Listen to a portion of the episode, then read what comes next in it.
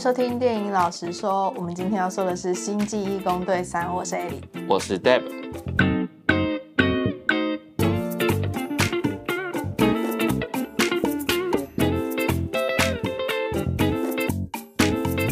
我们这周去看了《星际义工队三》，然后看完之后呢，Ellie，你对于这部片有什么感受？哎，你一、二集也有看过吗？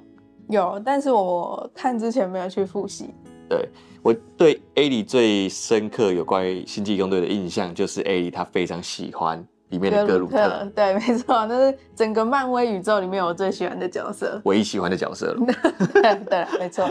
那你至少看完《星际义工队三》，你有什么样的想法？我觉得你说格鲁特吗？不是，《星际义工队三》这部电影，我觉得还不错看诶，其实，而且我很喜欢他针对玩熊的部分去做更多的描述。嗯。但是格鲁特就表现平平，而且他长大就没有那么可爱。你 就是最喜欢他小时候第二集那个时候。对对，没错。我觉得格鲁特他在每一个阶段都有他不一样的状态，只是我觉得他第三集的这个状态就是变得很像是他的配音员冯迪索。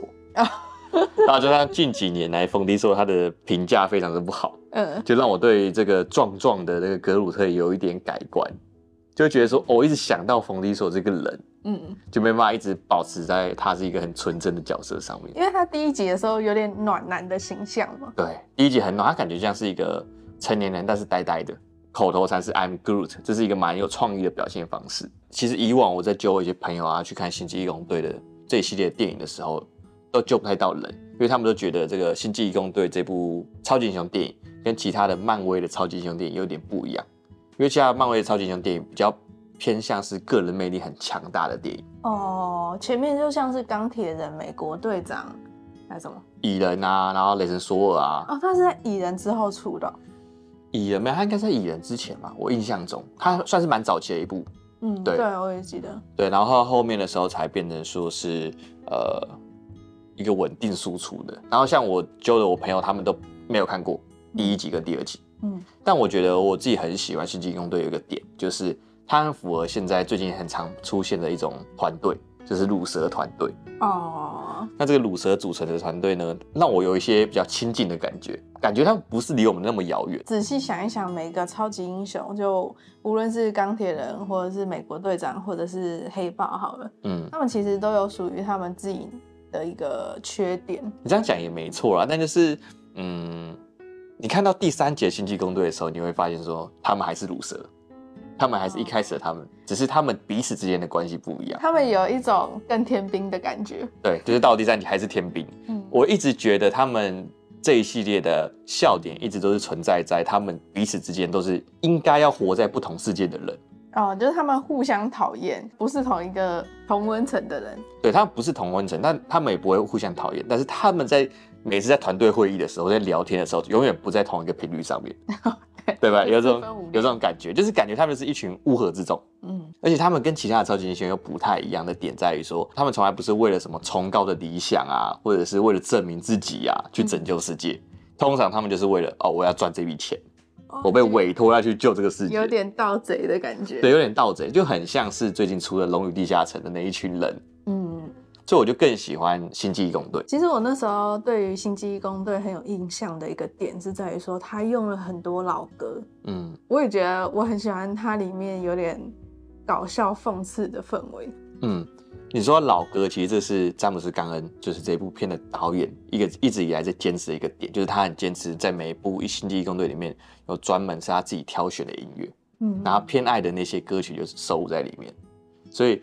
我们在看这部电影的时候，在看这一系列的电影的时候，除了视觉响应以外，还有听觉的响应。嗯，对，我觉得老哥一直是我很喜欢《星际义工队》的一个原因，而且他用的都是我们真实世界，然后他聊天的过程中也会说，哦，地球上有什么什么什么歌手啊，超级厉害的，他是一个传奇啊。对，凯文贝肯嘛。对，就是让我们感觉说，星际义工队里面的人是真实活在我们同一个世界的人，嗯，不会像说钢铁人或美国队长，他可能是离我们很遥远的人，一个是很久远以前的人，一个是很有钱的人，或是架空世界的人，嗯，对，就是因为加了这个老歌的元素，而这些老歌真的都是我们真实世界里面的这些老歌，而且我们也听过，对对，然后他又很会放对位置。对，就让这些剧情变得更好玩。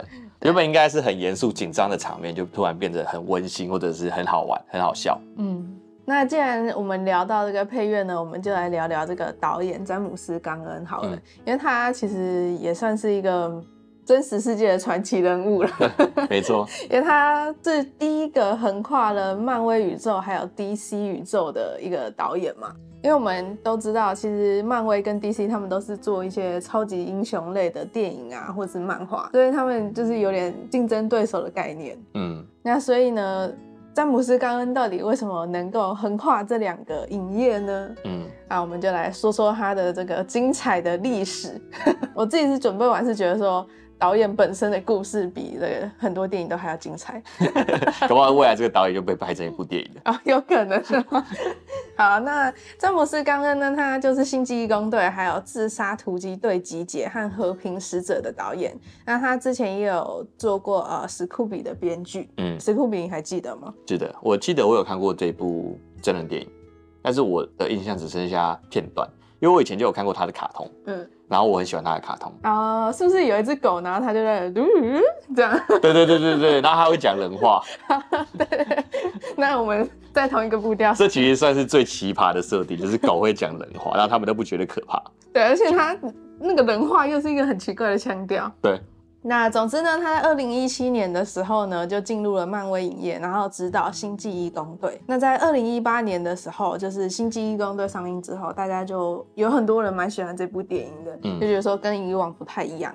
但是二零一八年这一年，詹姆斯·冈恩也因为他过去发了一些不太得体的贴文而遭到起底，就引发很多网友的挞伐，所以迪士尼就解雇了冈恩。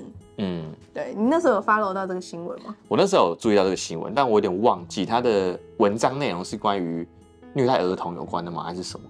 嗯、呃，其实还蛮多的，就是包括有恋童，还有强奸、艾滋病、大屠杀、受教，还有九一一相关的贴文，就基本上可以惹怒美国人的贴文，他全部都发过，都发过了。对，没错。那我简单讲一下。就是呃，里面贴文到底是什么？因为我想说，被起底以前的贴文到底是他说了多严重的东西，然后才被起底。嗯，大部分是关于恋童的啦，因为大家很在意这件事情，尤其是漫威影业那时候已经被迪士尼收购，收购了。对，对，那迪士尼就是一个以小朋友为主要客群的。影业，那怎么可以有一个恋童的导演在里面呢？但是他是不是真的恋童呢？我觉得我们先来看他的贴文到底是什么。好，好，他其中一个贴文就有说，好像他好像去一个旅馆，然后莲蓬头很弱，他就说这间旅馆的莲蓬头超弱的，好像三岁小男孩尿在我头上一样。这算是恋童吗？我自己觉得，如果单看这个。还好啊，你如果再看其他那个一起的话，就会有点，呃、就全部集结在一起就有点怪怪的。好，下一个就是他说浴血任务真的超硬汉的，硬到我把旁边的 Pussy Boy 干得不要不要的。好吧，这就不行，这就有点，是有点严重。对，这有点。然后下一个他说我正在改编一部好莱坞剧作，叫做《爱心树》。结局很欢乐，这棵树重新长大之后，帮那个小孩口交了。这我们后面会哔哔哔掉。对，应该很多哔。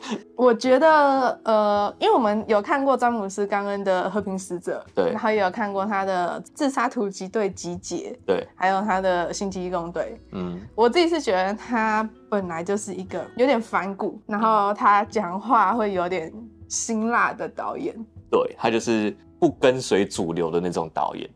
思想比较开放，然后有点过于开放，不符合这世界的价值观。对，所以我并不觉得说他会是恋童。嗯，可是这些文章真的会让人有点不堪入目的感觉。对，这些东西如果在电影里面，别人会觉得是地狱梗。对，但是你放在现实生活当中，别人就觉得你这个人精神有问题。如果我有朋友发这样的文，我可能就会检举他。对，直接报警。对，我会注意他。对，所以后来詹姆斯·冈恩就因为这件事情呢，就被迪士尼解雇了，也就是漫威。冈、嗯、恩被解雇之后呢，其实有很多媒体还有艺人就跳出来帮他说话。那主要就是《星际异攻队》的那些主角群，像是呃克里斯·普瑞特，还有柔伊·沙达纳和戴夫·巴蒂斯塔，嗯、还有布莱德利·库珀。布莱德利·库珀，你知道他演什么吗？火箭呢？对，没错。还有冯迪索就格鲁特嘛，嗯，还有西恩甘恩，就是他弟弟。对，在里面演那个后面继承了拥堵的那个那把剑的，他是什么克雷利吗？有点忘了，但是他都是后援的角色啦。嗯，对。嗯、还有那个凯伦吉兰，就是呃，就是演涅布拉。对，内布拉。嗯。然后庞克莱门杰夫和麦克鲁克都公开的支持冈恩要复职。嗯。而且呢，还有人呃发起了一个请愿。那这个请愿呢，也收到了四十万个联署的签名，所以呢，在二零一九年的时候，冈恩就被请回迪士尼，然后继续拍这个《星际异攻队二》哦，对。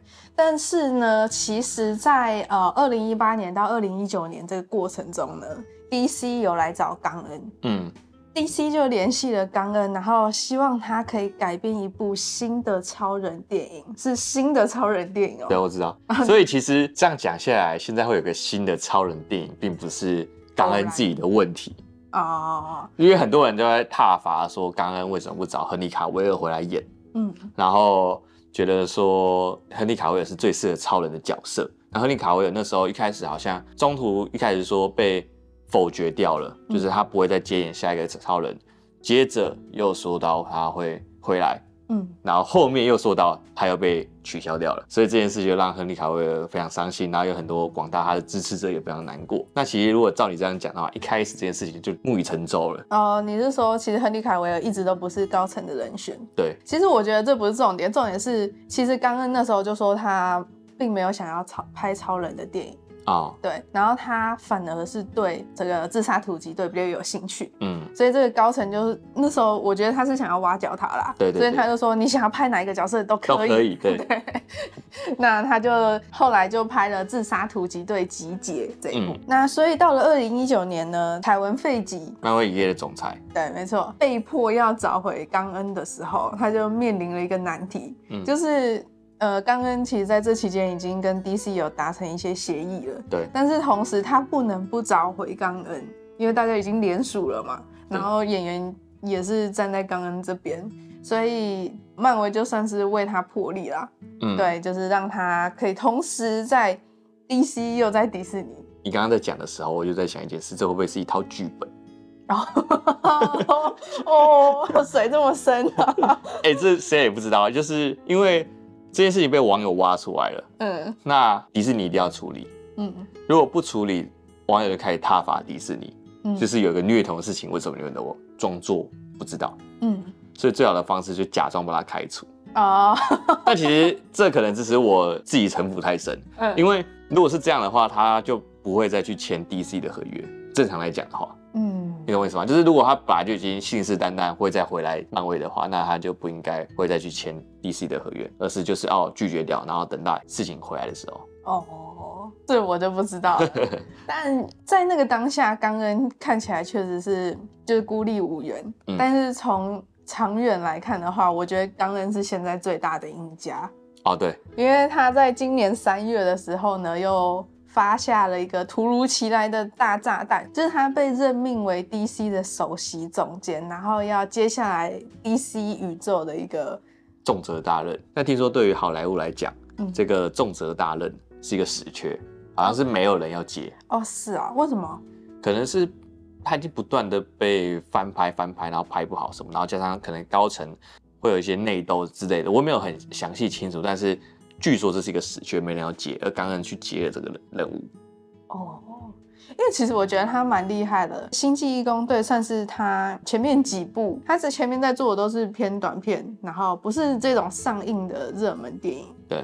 然后他好像第二三部就拍了这个《星际异攻队》，嗯，他是当导演，他前面有当编剧或者是当呃演员，嗯，但是他前面几部就可以拍到《星际异攻队》，我觉得他是。蛮厉害的，嗯，对，因为那时候漫威已经起来，算是在起来的过程中，嗯嗯，对，然后可以让他独揽大任，然后担任一个其中一个非常重要 IP 的导演，这就是一件很伟大的成就，而且他还没有搞砸，嗯、三部其实拍出来的成果都还算不错，对，而且他当时被迪士尼打垮之后，他竟然马上就接到了 DC 的邀约。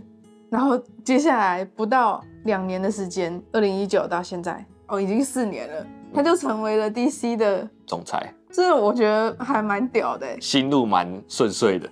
对，就是呃，短期来看虽然有点悲惨，但长期来看好像那些悲惨都是为了后面的这些路在铺陈。嗯，他基基本上就是跨了两条船，然后大家也不能拿他怎么办？对，讲白一点是这样没错，因为他都是人家自己做的决定嘛。对，好，那这是关于导演的一个介绍。那《星际异攻队三》的故事是承接在圣诞的特别篇之后，嗯，那他们买下了植物领域，然后住了下来。这时候，星爵还在为失去葛摩拉的事情而行尸走肉过的生活。这时候呢，有一个至高组的亚当术士突然冲进了植物领域，想要来抓火箭，然后因此也跟星际异攻队打了起来。过程中，火箭也受了重伤，然后需要被治疗。但是火箭身上有一个基因密码锁，这让其他人没办法帮忙拯救他。那他们为了拯救火箭呢，一星爵一行人就开始寻找火箭身上的秘密。那另一方面呢，至高进化，同时也是火箭的造物主，也正在想办法要把火箭给抓回来。简单来说，这一段我说应该没有爆雷吧？嗯，应该没有吧？哎，我们防雷一下。这这段剪到前面。好，那我觉得这一集最重要的一个主角，那就是火箭了。嗯，其实詹姆斯·刚才他在第三集推出来之前，就在访谈中提到说，他一直以来最喜欢《星际异攻队》里面的角色就是火箭。嗯，然后他也一直觉得自己欠火箭一部电影。嗯，所以他就在第三集将主角定位成火箭这个角色。所以第三部应该叫做《星际异攻队三：火箭浣熊》。对对对，也可以这样讲。以前刚刚有指导过一部电影，嗯，叫做《Sparky and Mikaela》，嗯，然后他就是在讲有一个有超能力的浣熊，还有一个很像呃神力女超人的一个角色，嗯，他们两个组队，然后打击犯罪。是他自己原创的吗？是他自己原创的，嗯，然后他弟也有演 里面其中一个角色。其实他弟已经出现在他几乎每一部电影里面。对，所以我其实觉得他应该是特别喜欢浣熊这种动物吧。Garbage Panda 还是什么？Trash Panda？对，垃圾浣熊，呃，垃圾熊猫。对，垃圾熊猫。你自己对于火箭浣熊在这一集里面的表现怎么样？我觉得我之前在看浣熊的时候，我就一直觉得说他是一个有故事的人。嗯。但是他就一直不肯说嘛，他死都不说。对对对，都一直拖，一直发脾气嘛。对，一直发脾气。那我觉得这次知道了浣熊的故事之后，我觉得还蛮满意的。他的故事比我想的更深刻，而且带出的内容呢也很精彩。我觉得，嗯，我觉得这有一个原因，是因为他虽然不是这故事里面的主角，但是火箭浣熊必须经过前面复仇者联盟三跟四，还有星际异攻队。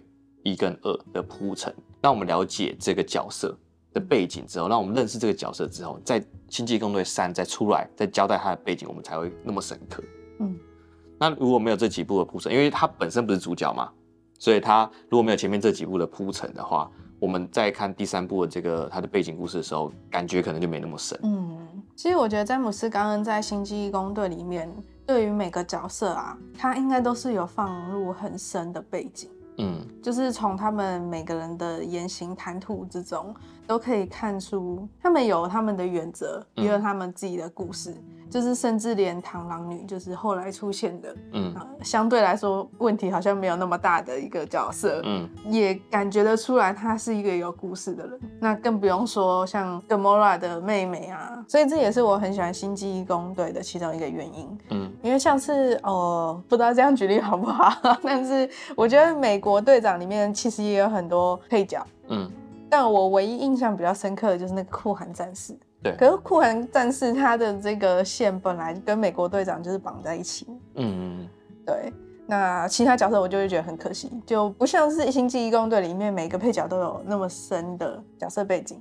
嗯，我觉得这就是刚刚厉害的一个点，就是他我可能为什么会想要拍自杀突击队集结，因为这些角色他们在一个电影里面都会是有点像主角的存在，他们是一个团队。你不能去冷落掉某一个人。我觉得拍电影一个很难的事情，我不知道，但我觉得拍电影里面一个很难的事情就是你要怎么样平均分配好每个角色他在电影里面的戏份。现在美国队长、钢铁人这些电影，他们其实都是一个主角，你只要把这个主角的故事讲好就好。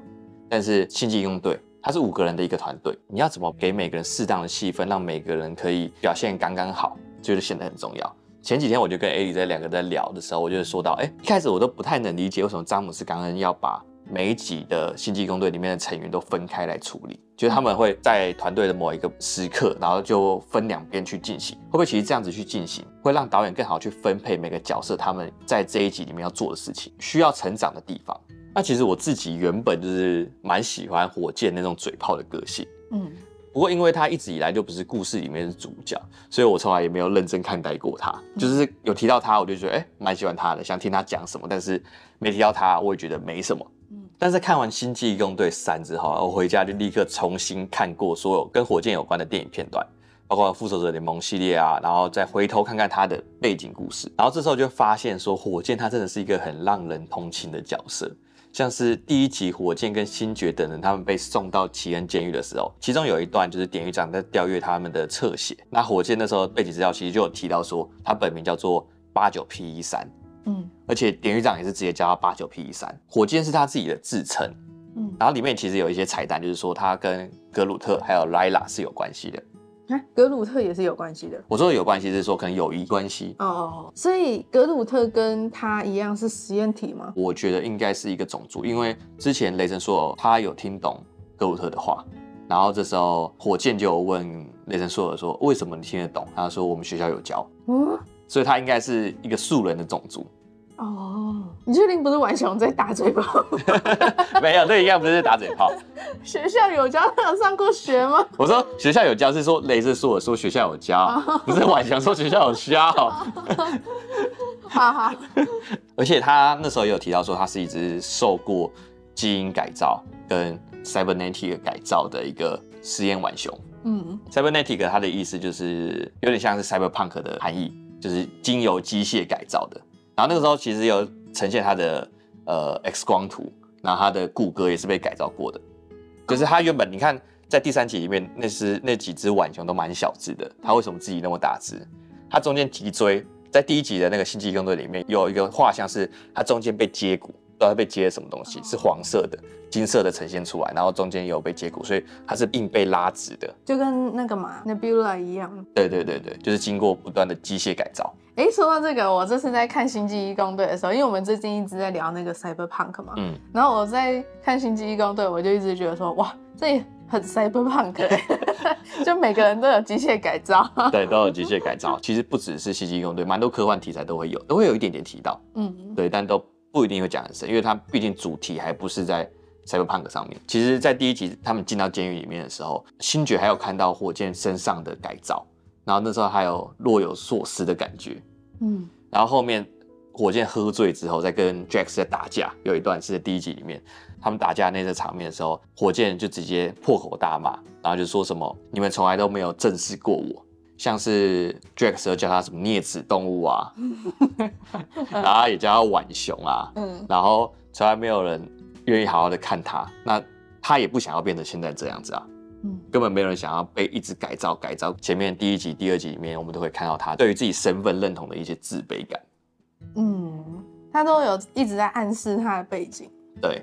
但是到第三集，我们才真正的了解到底浣熊是什么样的一个人。顺便提一下，其实《星际异攻队三》的星爵他们啊，在进到那个有机生命体要去偷取、要去抢那个火箭的机密资料的时候。他们最后逃出来的方法，也是第一集中火箭他逃出监狱的那个方法，就是关闭人造引力。所以我觉得算是一个小彩蛋。其实第三集里面有蛮多跟第一集有关的彩蛋，也有第二集有关的彩蛋。如果大家回去看第一集、第二集，应该可以发现。嗯嗯，对，就是相似的东西很多，是不是？嗯，我觉得算是致敬以前自己的电影吧。嗯，是致敬还是想赶快结束？没有，我觉得那个致敬是好的，因为它也没有到太雷同。啊，因为毕竟这一次实行这个计划不是火箭，而是星爵。但第一集是火箭啊，就代表说他可能是在致敬火箭这个角色对这个团队的帮助。我自己是这样觉得啦。我自己是觉得有点超意。然后到了第二集的时候，火箭他的戏份虽然没有像星爵来的那么重要，那其实火箭跟勇度要去拯救星爵的时候，勇度更一语道出说：“哦，火箭他嘴巴那么贱的原因，是因为要武装自己，掩盖自己内心的空虚。”嗯，他不太接受其他人对他的爱，那其实我们在看完第三集之后，就能理解他为什么会有那样的表现。嗯，因为他不想要失去任何人嘛。对，但其实，在那一集的最后，他又失去了一个好朋友拥堵。然后，如果我们再认真想想一件事情，就会发现说，其实星际义工队里面如果没有火箭这个智将，早就没有这个团队。你想想看哦，像是第一集里面，火箭带领团队逃出奇恩监狱，然后后来他又制造出强子冲锋枪去干掉那个第一集的反派罗南，而且第一集跟第二集里面也都是他提出主意要去救星爵的。之后更在复仇者联盟要谋杀沙诺斯的计划之中。带着索尔前往尼达维利尔去制作新的锤子，更在后续又去安慰了这个已经陷入中年低潮、中年发福的索尔。其实从这些举动就可以注意到，虽然火箭他不是这些故事的主角，但他在这些故事里面总是占着一个很重要的位置。哦，所以詹姆斯刚刚才说他欠火箭一个电影，对，我觉得这也是一个理由，因为他一直是配角，但其实他是可以担当主角的一个角色。嗯，没错，而且。我自己有注意到一件事情，我不知道我有没有误会。我看完所有跟火箭有关的电影之后，发现除了星际义工队以外的人，没有人正式叫过火箭浣熊火箭，都是乱帮他取一些绰号，像是什么猫猫脸、啮齿动物、兔兔、浣熊、龙猫玩偶。等一下，猫猫脸有点好不要笑成这样好不好？等一下，有点戳中我笑。好脸，真的是猫猫脸呢！真的是猫猫脸哎！这样就会这样。谁叫的、啊？你猜猜看是谁叫的？但你应该猜不到是谁。是不不重要的角色吗？呃，你没没有，你不会去正视这个角色，但这个角色也算重要。我不会去正视这个角色。就是他这个角色拍出来的个人电影没有很红，但是他也算是一个重要的角色，而且还没结束。我真的超不了解漫威的，我猜呃美国队长的那个帮手。你说那个猎鹰啊？猎鹰不是不是，答案是有点接近，答案是惊奇队长，但他只是随口说一句，因为当时那个猫猫脸，他。等一下，我现在看到你写的稿了，你是写。毛毛脸，因为是猫猫脸啊，不是猫猫脸，是猫猫脸。我想说猫，它真的长得蛮像猫的。不是猫猫猫脸，是猫猫脸。不是，我的重点是，你就会看到说，没有人去正视他自己取的名字，嗯，没有人重视他的身份，没有人叫他火箭，对，没有人才是他的名字，对，那名字才是他的名字，但其他人都没有发生过这样的事情。那他是不是也没有好好叫人家的名字？对，这样讲是没错。是叫每个人都叫 douchebag 之类的。对对，他叫白痴啊，智障。对，他其实讲话真的是满嘴炮的。如果我这一段重点是要讲说，这些看下来就会让我更加同情这个角色，就知道说为什么他会那么嘴贱，然后为什么呃他会对自己的身份那么自卑。嗯，等于让我又想要再去二刷一次《星际异攻队三》。对，我就觉得它是一个很完美的一个 ending。那这次《星际异攻队三》的反派是至高进化。那至高进化，它的目标其实就是要追求一个完美的人类，追求一个乌托邦的世界。那我们在电影里面也有看到，被他创造出来的新人类都将他视为一个神一般的存在。那其实，在漫画中啊，有交代说，他其实原本也是一个地球人，叫做赫伯特·埃德加。是一个遗传学的专家，他也跟电影一样，想要追求一个完美的人类社会。他也一样创造了一个反地球跟新人类，而且重点是他认为他创造的种族都必须将他视为神一般的存在。至高进化呢，创造出来的种族都有一个特点，这些种族都是由动物进化成的人形生物。所以在电影里面安排至高进化将浣熊改造成火箭这件事情就变得蛮合理的。但意外的是，火箭被创造出来之后，他竟然变得比至高进化更加聪明，最后还回来干掉自己。我很喜欢这个安排，尤其是至高进化在电影中有一段是艾莉提醒我的，他跟我说，里面有一段是讲说，你明明是我创造的，你怎么可能比我聪明？连我都想不出来的事情，你怎么可能想得出来？他那时候非常的神奇嘛，至高进化。那其实这就是一段很经典的科学怪人故事。科幻题材有一种类型被称为科学怪人式的科幻故事。简单来讲，就是科学家他会创造一个远比自己强大的生物，最后被创造的这个神会脱离他的掌控，还干掉造物主的故事。而且，其实科学怪人指的是那个科学家，并不是被创造出来的那个生物。那其实 A 里之前也有出一集在讲玛丽雪莱的科学怪人，如果大家有兴趣的话，也可以去看一下。我觉得这个科学怪人式的故事很有趣的一个地方，就是在于说，这个至高进化之于浣熊的关系，就有点像是我们之于神。然后我们一直都觉得说，神是比我们还要更强大的存在，因为他创造了我们嘛。嗯。但有没有可能，其实神并没有比我们更厉害？就是神其实是一种原始人哦。然后他创造我们之后，我们变得比他更聪明，然后不小心把它干掉。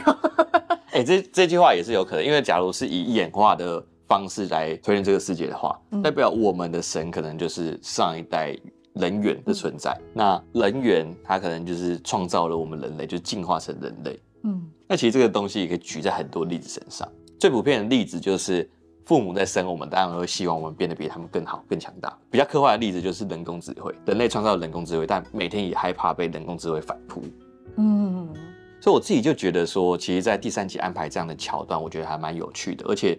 这里面有一个隐隐约约有在交代一个主题，就是高等动物跟一般动物的有没有差？其实最后火箭告诉我们，或者是导演告诉我们的结论是，不论是高等生物还是普通的生物、普通的动物，其实都是生命，本来就不应该有高低之分。因为他们一开始只救一些小孩嘛。对，就是有智慧的生物。嗯，那后来浣熊是说，这些动物它们也是生物啊。嗯。然后就看到一群动物就飞出来，跑出来嘛。我那时候就想说，哇，这很像诺亚方舟。对，这很像诺亚方舟。这时候你想到火箭浣熊的时候，我就想到一件事情，就是大家其实都知道他是浣熊，就他自己不知道。在第三集之前，在第一集、第二集或者在复仇者联盟的时候，我刚刚举了很多绰号。星爵刚刚讲说你这只浣熊的时候，他说什么是浣熊，所以他根本不知道什么是浣熊，他根本不知道自己就是浣熊。他不知道自己是浣熊哦，所以他也不一定会知道莱拉是雪貂或貂。对，因为这是来，因为这些是来自地球的生物。哦，我觉得这又是另外一个话题，就是其实你会发现很多像《星际异攻队》里面的梗，就是出自于他们是外星人。嗯，像是 Drax 这个角色，他一直以来就是一个蛮滑稽的角色，那是因为他对于地球的很多观念不太知道。举个例来讲，他跟他跟螳螂女两个人在圣诞特辑的时候跑去地球要送礼物给星爵，就把凯文贝肯给抓过来。他们认为这是一个很正常的事情，但这是地球称作为绑架。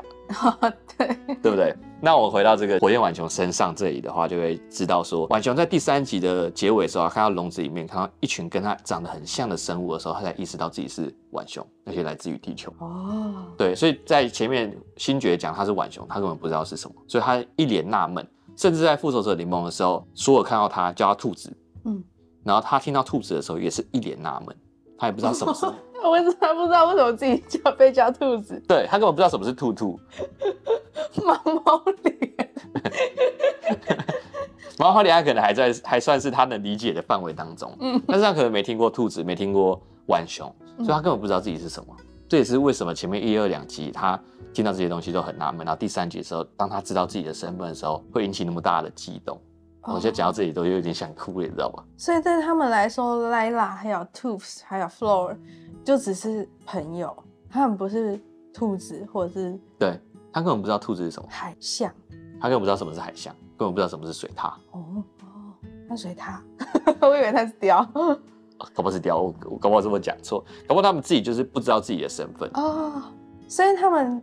不会称呼对方为什么动物他们只会称呼对方名字，或者是代号，或者是朋友。对，没错。哦，因为他们是由普通动物进化成有智慧的动物，那他们身为普通动物的时候，根本不知道自己是什么。然后到进化成智慧生物的时候，根本也没人告诉他们他们是什么。那这件事情一直发生在火箭的每个场景当中，每个人看到火箭的时候都知道它是什么，就只有火箭不知道自己是什么。所以大家都是用有色的眼光在看这个动物，但只有火箭本身它是没有没有色的眼光。对，不要说没有色了，它是根本不了解自己是什么。这也是为什么我说他一直以来就有自我认同的问题。哦，所以他最后才说他叫做火箭浣熊。才走说我叫火箭。没有啊，他在第三集结尾的时候就说我的名字叫火箭浣熊。哦。那没错，那应该是到最后他才认同，因为他可能在笼子里看到他的名字。我那时候就在想说，他为什么要特别去强调浣熊，说我叫做火箭浣熊，是因为他终于承认他是一只动物吗？还是怎么样？嗯，这时候我们一聊就知道说，哦，原来是因为那一段。看到这里有没有觉得心里痒痒的？为什么痒痒的？算了，没感情的生物，这没感情的生物，毛毛青。那我们最后来到评分的部分。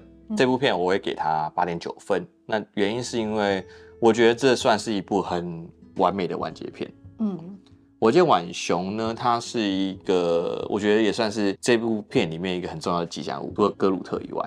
嗯，对，导演也在第三集当中，虽然他主要交代火箭浣熊，但是其他角色的戏份也没有马虎。嗯，而且甚至交代出像是 Nebula 这个角色，他真挚的感情都流露出来。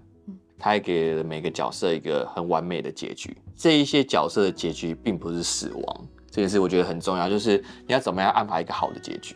很多的电影完结篇最后就是重要角色死掉了，卖情怀的感觉。嗯，但是在《星际义工队三》里面，他不但没有刺死一些角色，而且他还给了每个角色一个很好的归路。嗯，像是火箭成为了星际异攻队的队长。而且其实下一届的星际异攻队每个人呢都是来自于不同的种族，我觉得这也是讲到了种族的议题，但是他又不会讲的太过刻意，去感觉很像政治正确，所以我就很喜欢这部电影，然后也让我对火箭这个角色更加的深刻。我觉得这个结局蛮好的，就是好聚好散嘛。嗯，然后虽然大家都已经没有为了共同的目标而努力，或者是已经分道扬镳，但是他们都知道彼此过得很好。嗯，那就是最好的结局。嗯，所以你会给这部片几分？我会给他八点二分。如果不要去分析它里面的啊一些技法，刚看完当下的感受就是，我觉得很好看。嗯，然后该催泪的地方有催泪，该好笑的地方有好笑。嗯，也不会说这个故事好像少了一块什么东西，有不完整或者是不理解，或是没办法去吸收的地方。嗯，也不会觉得说很冗长。嗯，对。那我觉得整体看完最直觉的感受就是值回票价。